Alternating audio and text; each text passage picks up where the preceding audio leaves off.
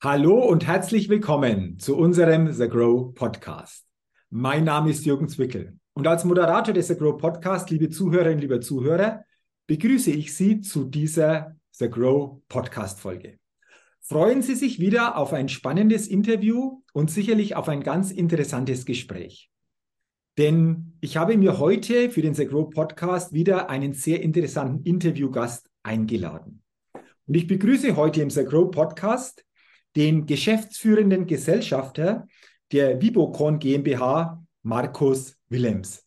Herr Willems, herzlich willkommen. Ich freue mich auf unser Gespräch und schön, dass Sie heute Gast im The Grow Podcast sind. Lieber Herr Zwickel, wunderschönen guten Tag. Ja, vielen lieben Dank die, für die Einladung. Ich freue mich auch auf unser Gespräch.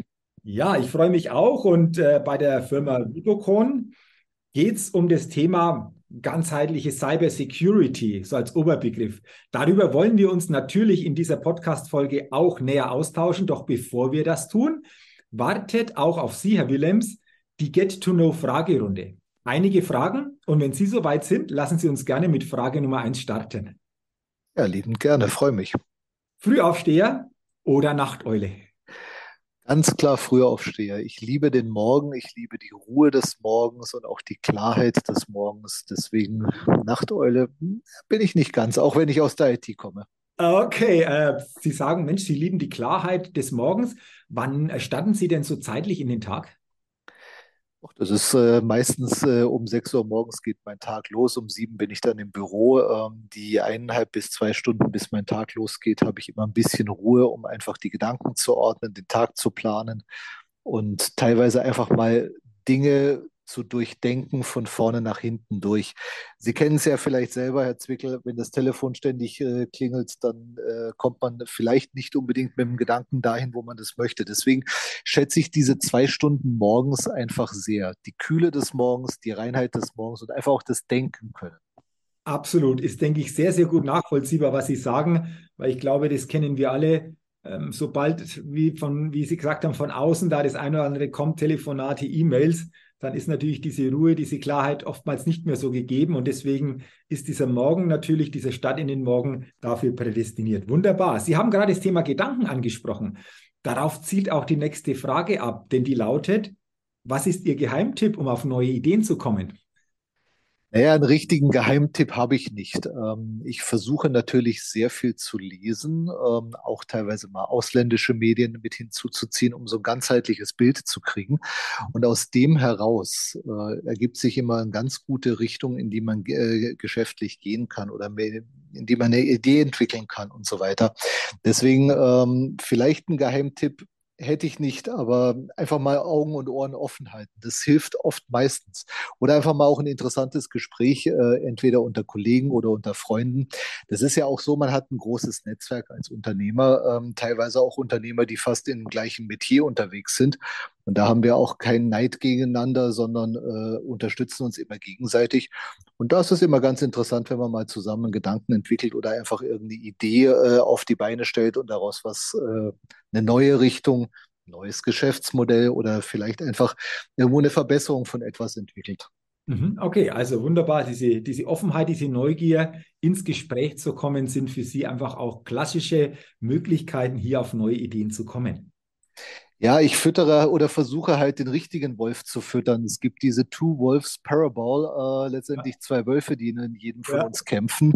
Ja. Äh, der eine ist Neid, Missgunst, mhm. äh, Hass und Abneigung und der andere ist halt Liebe, Hingabe, Neugierde und auch äh, dedicated auf ein Ziel zu sein. Und ich versuche eigentlich gerne äh, lieber den Wolf gewinnen zu lassen.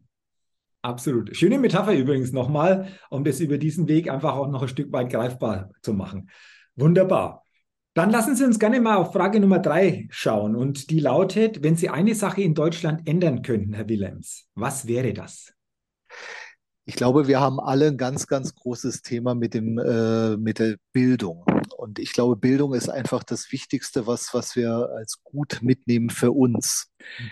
Ähm, wenn ich in die Medien gucke, sehe ich öfters, dass die Schulbildung ein bisschen erodiert, dass vielleicht auch die Schule ähm, Themen vermittelt, die man vielleicht heute, ja, ist super interessant, keine Frage, aber ich würde sie vielleicht niedriger priorisieren. Ich würde anderen Themen beispielsweise ähm, Algorithmen, beispielsweise Sprachen, Programmierung, aber auch das Thema, wie gründe ich ein Unternehmen? Wie kann ich letztendlich äh, mein Leben organisieren, wenn ich nicht im klassischen 9-to-5 Angestelltenmodell äh, letztendlich agiere?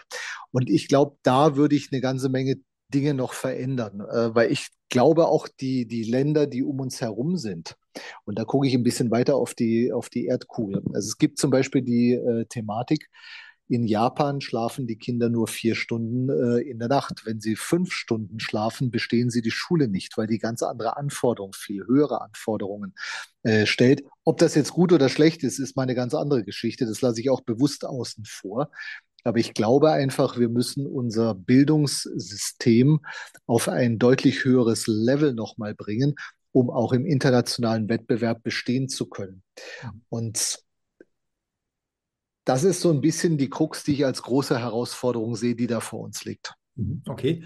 Ähm, ich glaube, ein wichtiges Thema, das Sie ansprechen, äh, Stand heute, also wir nehmen das Interview im Mai 2023 auf. Wie würden Sie sehen? Denken Sie oder glauben Sie daran, dass sich da einfach auch die nächste Zeit vielleicht mittelfristig bezüglich einer neuen thematischen oder ergänzenden thematischen Ausrichtung, so wie Sie es geschildert habe, äh, etwas tut? Wie ist da so Ihr Eindruck? Naja, die positive Hoffnung habe ich ja immer, dass sich da noch was tut. Ähm, wenn ich aber tatsächlich die Realität anwenden müsste, weiß ich, dass Themen, wenn sie erforscht sind, bis sie in die Lehrcurricula einfließen, sowohl von Universität wie auch Schulen, dass das tatsächlich mal 20, 30, mitunter sogar 40 Jahre brauchen wird. Und ähm, da müssen wir auch ein bisschen mehr PS auf die Straße bringen. Okay. Ähm, also Aber man, man hofft ja immer, man ist ja klar. klar, die, die Hoffnung bleibt natürlich immer und Sie haben es angesprochen. Ja, natürlich. Wie Algorithmus oder wie gründe ich überhaupt ein Unternehmen? Ganz zentrale Themen, die, denke ich, auch in der Schule äh, zukünftig durchaus mehr Raum einnehmen dürfen. Weil äh, das ist natürlich eine wunderbare Überleitung auf die Frage Nummer vier in dieser Get-to-Know-Fragerunde, Stichwort Gründung. Welches Startup hat Sie kürzlich begeistert? Naja, wir haben natürlich äh, immer wieder Themen auf dem Radar, ob das jetzt zum Beispiel mal ein Finanzstartup ist äh, oder einfach auch mal eine neue App, die ein bisschen was erleichtert im täglichen ähm, Betrieb. Ähm, ich bin da auch sehr offen, äh, muss aber gestehen, dass ich natürlich nicht jede App erstmal blindwütig installiere, sondern mir die auch erstmal aus sicherheitstechnischen Aspekten äh, zusammen mit dem Team ansehe. Und wenn die App einen guten Dienst leistet, freue ich mich natürlich. Und ähm, ich finde es ganz genial, was gerade in den letzten 30 Jahren entstanden ist. Wir haben eine Disruption in 30 Jahren erlebt, wo frühere Generationen über 100, 200, 500 Jahre benötigt haben, weil der Computer einfach so viel Beschleunigung gebracht hat, ein ganz anderes Arbeiten gebracht hat. Also es fällt mir ein bisschen schwer, ein einzelnes Startup zu äh, nennen, aber man muss natürlich sagen, es sind auch so kleine Annehmlichkeiten, entweder in der täglichen Arbeitswelt, ob das mal eine Cloud ist, oder ich gebe es ja zu, dass während ich im Büro äh, bin, flitzt bei mir zu Hause ein Saugroboter durch die äh, Wohnung und äh, hilft mir da natürlich auch erheblich äh, ein bisschen Zeit zu sparen. Ähm, von daher glaube ich, da wird noch viel kommen. Da ist das Ende der, der Entwicklungsschraube noch nicht erreicht. Und ganz ehrlich, ich freue mich sogar drauf, weil ich bin immer neugierig, äh, was kommt da noch, was können wir noch in unser Weltbild inkludieren. Ähm, Gerade auch ChatGPT äh, ist natürlich, sage ich mal, eine Neuerung. Ja, gibt es auch wieder Streit drum, ob das jetzt richtig ist und datenschutzgerecht und alles. Aber ich glaube, äh, das ist nur ein Vektor, der da demnächst kommt. Oder mhm. nehmen Sie zum Beispiel die Fortschritte in der Medizintechnik. Mhm. Wenn ich mir überlege, dass Menschen, die heute eine Prothese kriegen, für beispielsweise eine Hand oder einen Arm. Diese Prothese ist so fein eingestellt, dass es sogar möglich ist, mit der Pro Prothese oder Handprothese eine Weintraube zu pflücken und ganz sanft zu halten, ohne sie zusammenzudrücken. Mhm. Was da technisch in den letzten Jahren entstanden ist, ist so phänomenal. Ich hatte letztens einen Bericht ge gesehen über eine Berliner äh, Firma. Da hatte die Tochter schon im äh, Mutterleib einen Schlaganfall bekommen und die Frau wollte nicht aufhören zu forschen und hat ein Gerät entwickelt, das es der Tochter ermöglicht, aufrecht zu gehen, indem sie die Muskulatur trainiert hat und jedes Mal, wenn die Tochter zu oder wenn, wenn, wenn der Mensch, der das Gerät trägt, zu einer Seite kippt, nach vorne, dann gibt es einen leichten Stromschlag an der Seite, um quasi als kleine Erinnerung, richte dich auf. Okay. Halt dich gerade. Und Okay. dadurch sind, sind auch äh, phänomenale Fortschritte möglich gewesen, dass Menschen, die eigentlich in diese Situation geraten sind, fast ohne fremde Hilfe wieder trainieren konnten, aufrecht zu laufen und das äh, Gehen wieder zu erlernen. Und das sind nur ein paar Beispiele von den Mhm. vielen, die uns tatsächlich jeden Tag im Alltag begegnen. Und ich glaube deswegen, es ist noch total genial, was da auf uns zukommt. Und ich freue mich riesig drauf. Ja, und äh, die Zeitspanne, Sie haben es angesprochen, was wir im Vergleich zu vorhergehenden Generationen jetzt schon erlebt haben, die wird wahrscheinlich eher immer geringer werden und es kommt der nächste Fortschritt oder die nächste Stufe. Und Sie sagen, Mensch, ich habe jetzt unbedingt nicht ein einzelnes Startup, sondern die Ideen grundsätzlich, die da weiterentwickelt worden sind über die letzten Jahre oder die da noch kommen, das ist das, was mich so richtig begeistert. Ja, das, das ist richtig. Also ich muss mich ja auch sagen und, äh, und ich muss ja ganz ehrlich auch erklären, ich bin ja begeisterter äh, Nutzer von Mobilgeräten mit den diversen Apps. Also ich glaube, ohne mein Handy oder mein Tablet wäre ich wahrscheinlich auch aufgeschmissen, weil es ermöglicht mir halt einfach auch äh, sehr freiheitlich und zu vielen Zeiten Dinge einfach und schnell und effizient zu erledigen. Okay, jetzt ist die Antwort natürlich mit, mit äh, Tablet, Handy, äh, vielleicht auch die vorgezogene Antwort schon auf die letzte Frage, Herr Willems, denn die lautet, auf welche Innovationen können Sie selbst niemals verzichten? Ja, Das also ich war jetzt auch spannend. Die Antwort kam schon quasi vor der Frage, aber ich habe mir gedacht, dass das da gut reinpassen könnte, wahrscheinlich als Antwort, oder? Ja, das ist richtig, aber das ist tatsächlich nur die halbe Miete. Also ich glaube auch, äh, innovative Transportsysteme werden für uns Mhm. alle in der Zukunft auch wahnsinnig wichtig werden. Ähm, früher flog man beispielsweise von, von München nach Berlin, also bringt heute nichts mehr. Heute bin ich deutlich schneller und effizienter unterwegs, wenn ich mit dem Zug fahre beispielsweise. Und wenn ich in Italien sehe, der Treno Italo, aka der Ferrari-Zug, ähm, der mit hoher Geschwindigkeit enorm große Strecken hinter sich bringt. Ich glaube, da werden wir auch noch sehr, sehr viele Dinge erleben, die uns das Leben einfach weiter äh, leichter machen und entspannter machen. Auch in Okay. der Medizintechnik habe ich gerade irgendwo gesagt, also es sind einfach Dinge, die vielleicht nicht mich im Moment persönlich betreffen, aber ich versuche da auch immer ein bisschen zu differenzieren. Die Dinge, die jetzt für mich toll sind, müssen nicht für andere toll sein. Und ich glaube, es geht um für uns als Gesellschaft. Ähm, man muss ja sagen, wenn ich die Bitkom-Studie von ein, zwei Jahren ungefähr äh, war sie her sehe, dann ist äh, die Erreichung der Klimaziele bis 2030 schon zur Hälfte mit der Digitalisierung machbar. Und ich glaube einfach, wenn wir das hinkriegen, dann können wir eine ganze Menge für uns alle gewinnen. Vielleicht auch anderen äh, Menschen helfen, noch digitaler, noch einfacher zu werden äh, vielleicht auch ihr Leben zu verschönern und zu verbessern. Mhm. Und das sind so Innovationen, auf die ich persönlich sehr viel Wert lege, weil ich glaube, es geht nicht, wenn wir immer nur sehr ich-bezogen sind, sondern gerade auch die Japaner haben da ein wunderbares Vorbild. Äh, Die Japaner zählen als Individuum nur bis zu einem gewissen Grad äh, und die Gruppe ist das Wichtige. Die Gesellschaft ist das Wichtige. Das ethische Verhalten untereinander. Und ich glaube, da können wir noch eine Menge lernen. Mhm. Ja, interessante, interessante Gedanken. Vielen Dank dafür. Und vor allen Dingen auch danke für die spannenden Antworten in dieser Ghetto-No-Fragerunde. Wir haben ja manche Frage mit der Antwort noch ein bisschen drüber hinaus auch betrachtet. Finde ich sehr, sehr spannend. Und ähm, nochmals vielen Dank dafür. Und jetzt wollen wir natürlich auch noch in Ihr thematisches Metier stärker einsteigen. Ganzheitliche Cyber Security lese ich da, wenn ich auf der Website von Vibocon entsprechend mich aufhalte.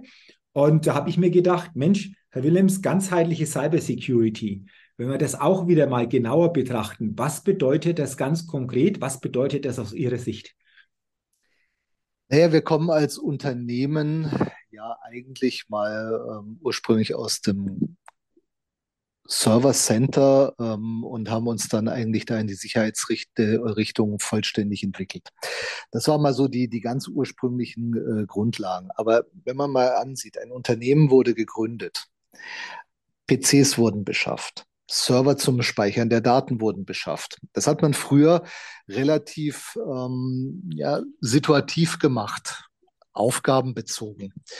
Heute muss man beim, meines Erachtens ein bisschen anders rangehen. Und zwar, ähm, ich habe einmal eine Planungsphase. Dann muss ich mir schon die Frage stellen, was muss ich denn an Sicherheitsrichtlinien beachten? Was sind meine Compliance-Anforderungen? Weil ich muss natürlich technisch, also Firewall, Virenscanner, ähm, Malware Detection, Intrusion Detection, ähm, beispielsweise aber auch einfach Outbreak Prevention zum einen im Auge haben, muss aber auch eine saubere Planung haben. Das heißt, ich muss das richtige Sizing haben.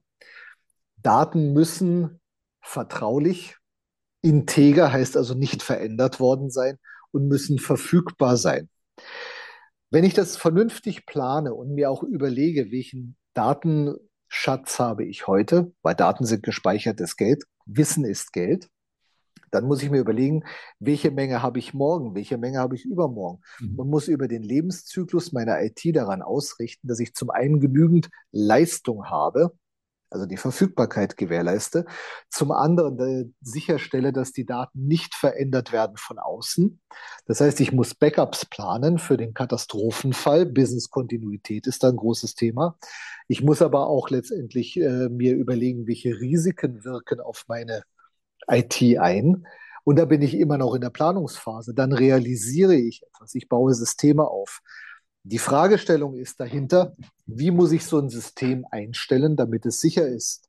Mhm. Da gibt es jetzt mehrere Wege. Da gibt es einmal ein Konzept, da gibt es die Testumgebung. In der Testumgebung kann ich das erste Mal einen Pen-Test machen, also einen Sicherheitstest, der mir zeigt, wo liegen mögliche Schwachstellen, die ich noch nicht betrachtet habe. Mhm. Dann läuft die IT-Umgebung.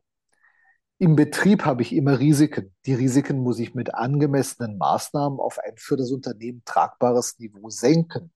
Das heißt, auch hier muss ich mir wieder überlegen, planerisch, technisch, organisatorisch und kontrollierend über den Pentest, was ja ein Thema bei uns ist. Wie ist meine IT im Moment abgesichert? Was muss ich verbessern? Und dann kommt mal irgendwann der Katastrophenfall, gerade passt so, so schön in den Tag heute. Ich war mit meinem Dienstwagen heute Morgen Reifen wechseln, war bei einer Werkstatt meines Vertrauens und dann sagten die, ähm, du, wir haben ein großes Problem.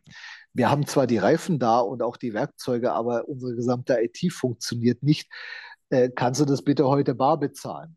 Und mhm. dann habe ich natürlich so einen Fall, wo dann vielleicht ein Verschlüsselungstrojaner ist, wo ein Ausfall ist. Und natürlich muss ich dem auch Rechnung tragen. Das heißt, ich muss mir erstmal die Frage stellen, ja, wie ist denn der Angriff überhaupt passiert? Was habe ich denn außer Acht gelassen? Das heißt, ich muss eine forensische Untersuchung durchführen.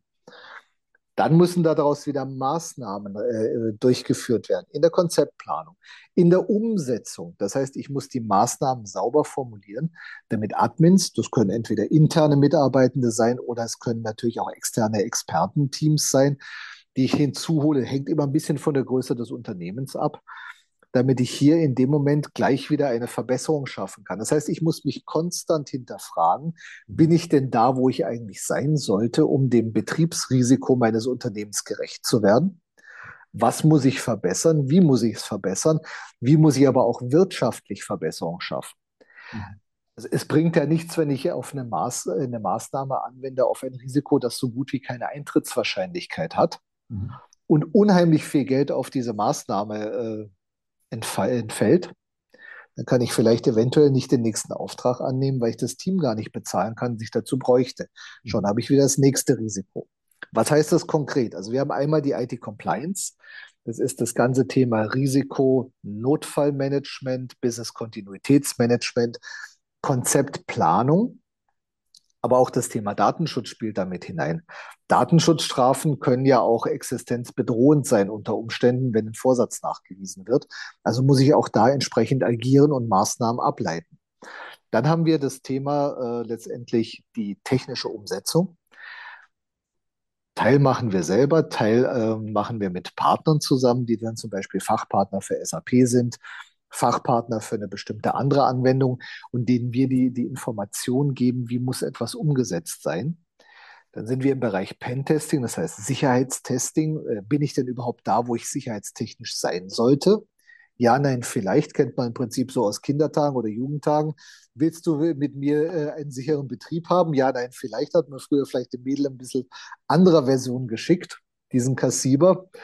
Ähm, dann habe ich vielleicht, wenn was passiert, noch die Notwendigkeit zu untersuchen, wie ist es denn passiert um da wieder gleich Rückschlüsse zu ziehen. Das heißt, wir bewegen uns in Standards, in Planungsrahmenwerken, aber auch im Notfall, im, im Risikomanagement, im Datenschutz, aber auch die technische Umsetzung.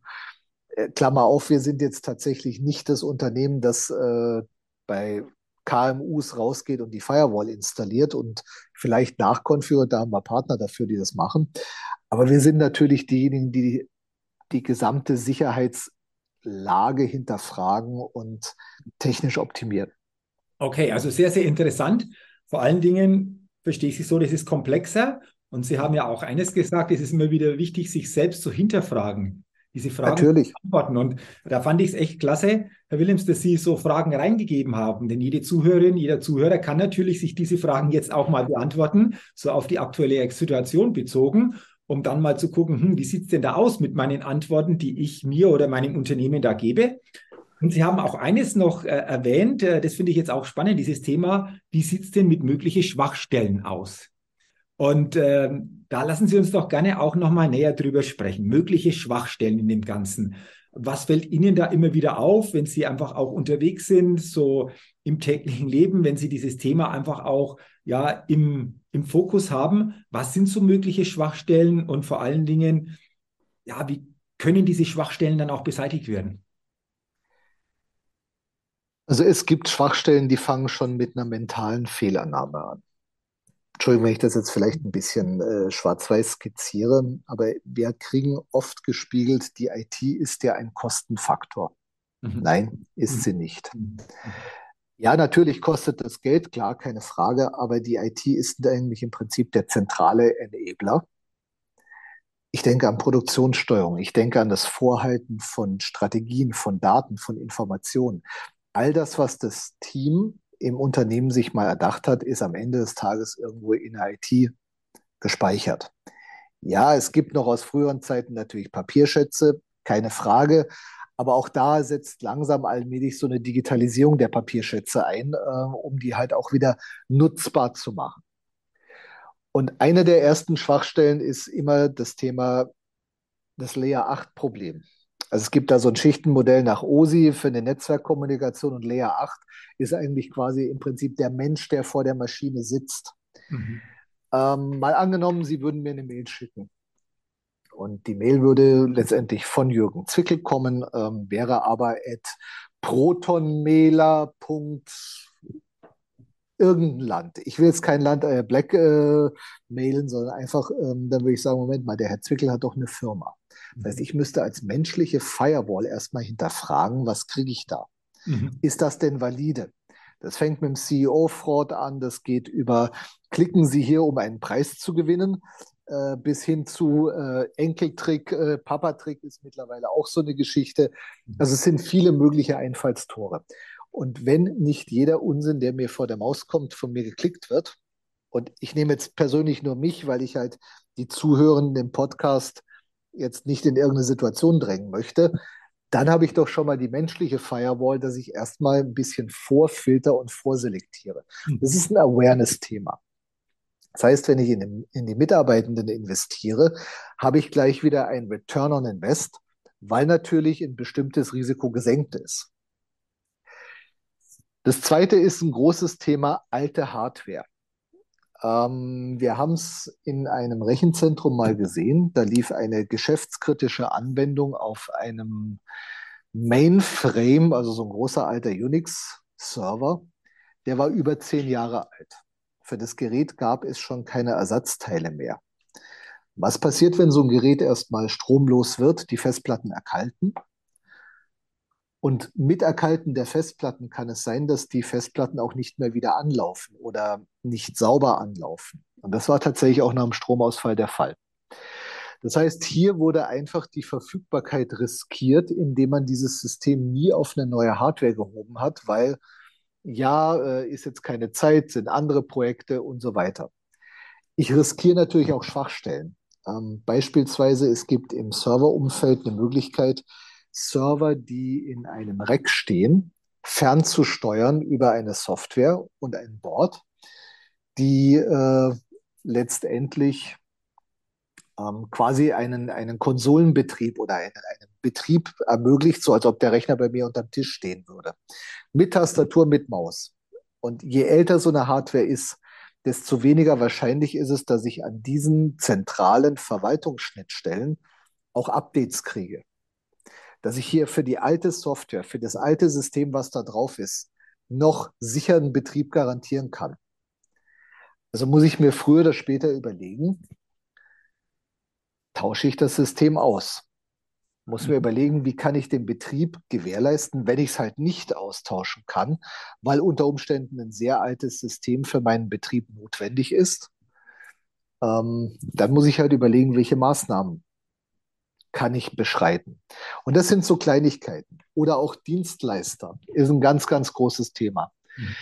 Ähm, es gibt leider kein Zertifikat für IT-Dienstleister oder kein, ähm, ja, zum Beispiel wenn ich Schreiner bin, muss ich in eine Meisterrolle äh, eingetragen sein, um einen Betrieb führen zu dürfen. Das gibt es für IT-Dienstleister nicht. Da haben wir schon von bis erlebt und haben Unternehmen erlebt, die halt ähm, ja bedingt agiert haben. Ich will es jetzt nicht schlecht reden, bewusst, aber die halt tatsächlich nicht die Leistung gebracht haben, die vielleicht notwendig gewesen wäre. Wir haben von einem Dienstleister sogar schon mal erlebt, dass dieser Dienstleister auf dem Kundenserver einen Kryptominer installiert hat. Und der Kunde hatte sich immer gewundert, warum habe ich eigentlich so eine verdammt hohe Stromrechnung in meinem Serverraum? Ja, Kryptominer heißt natürlich rechenintensiv Kryptowährungen schürfen, was natürlich äh, mit einem erhöhten Stromverbrauch einhergeht. Also quasi dafür, dass sich jemand beim Dienstleister bereichert hat, hat der Kunde von uns einen Verlust von Geldmitteln erlebt und das sind natürlich so Dinge, wo ich dann sage, das geht nicht. Mhm. Gleichzeitiges Thema, grundsätzlich auch, was ich ganz kurz schon vielleicht so mit dem Seitenaspekt angerissen habe, Updates, Patches, hinterfragen, auch ruhig mal einen Sicherheitstest durchführen lassen. Und es gibt genügend Unternehmen in der gesamten Republik, die das machen. Lassen Sie doch mal einfach so eine IT-Umgebung sicherheitstesten. Wo sind versteckte Schwachstellen? Wo sind vielleicht nicht sauber konfigurierte Einstellungen? Es geht schon los von einem Namensauflösungsservice, also DNS, Domain Name Service, der nicht sauber übertragen wird. Und ein ganz großes Thema, was ich gerade im KMU-Bereich immer wieder sehe, das ist das Thema Backup. Ein KMU, also ein kleines und mittleres Unternehmen, hat vielleicht irgendwo einen Speichertopf, der ans Netzwerk angebunden ist oder ein NAS. Ist nichts anderes als eine große Festplatte, die man halt über ein Netzwerklaufwerk erreicht. Da liegen dann die Unternehmensdaten dran, drauf. Da liegen Backups drauf. Da liegt alles Mögliche drauf. Naja, gut, einem Verschlüsselungstrojaner ist das tiefenentspannt. Der sagt, hm, die 200 Gigabyte Daten auf dem Server haben gut geschmeckt beim Verschlüsseln. Ach, da liegen ja noch ein paar mehr. Oh, die verschlüssel ich jetzt auch gleich nochmal. Und das ist einfach ein großes Sicherheitsrisiko. Da ermutige ich die Kunden immer wieder, investieren Sie mal in eine Platte, um das Backup einfach mal auszulagern. Vielleicht haben Sie dann eine Woche Verlust, wenn die Platte nicht jeden Tag synchronisiert wird. Vielleicht haben Sie auch mal zwei Wochen Verlust. Aber lieber das Backup testen, vernünftig auslegen, denn was von einem Rechner abgestöpselt ist, kann nicht mehr verschlüsselt werden. Das mhm. ist der große Vorteil davon. Aber Sie haben vielleicht Geld ausgegeben für die Sicherheit. Mache ich ja beim Autofahren genauso. Ich fahre lieber ein Auto, was ein bisschen, sage ich mal, eine steifere Karosserie hat, was vielleicht auch ein bisschen Knautschzone hat, denn irgendwo ein ganz kleines altes Auto, wo ich vielleicht nicht unbedingt wahnsinnig viel Karosserie um mich herum habe. Ich gebe auch in der Versicherung äh, Geld aus für Hausratversicherung, beispielsweise Sturm- oder Feuerschäden, Lebensversicherung. Wir geben für alles Geld aus, nur für die IT-Sicherheit bin ich mir manchmal nicht sicher, ob die Mittel, die bereitgestellt sind und das, was sie bewirken sollen, immer so in Einklang zu bringen sind. Lassen Sie mich es mal bewusst vorsichtig formulieren. Aber ich habe schon viel gewonnen, wenn ich mir überlege, was betreibe ich da? Wo lege ich meine Daten hin? Wie sichere ich die Daten? Also auch ein bisschen Notfallvorsorge.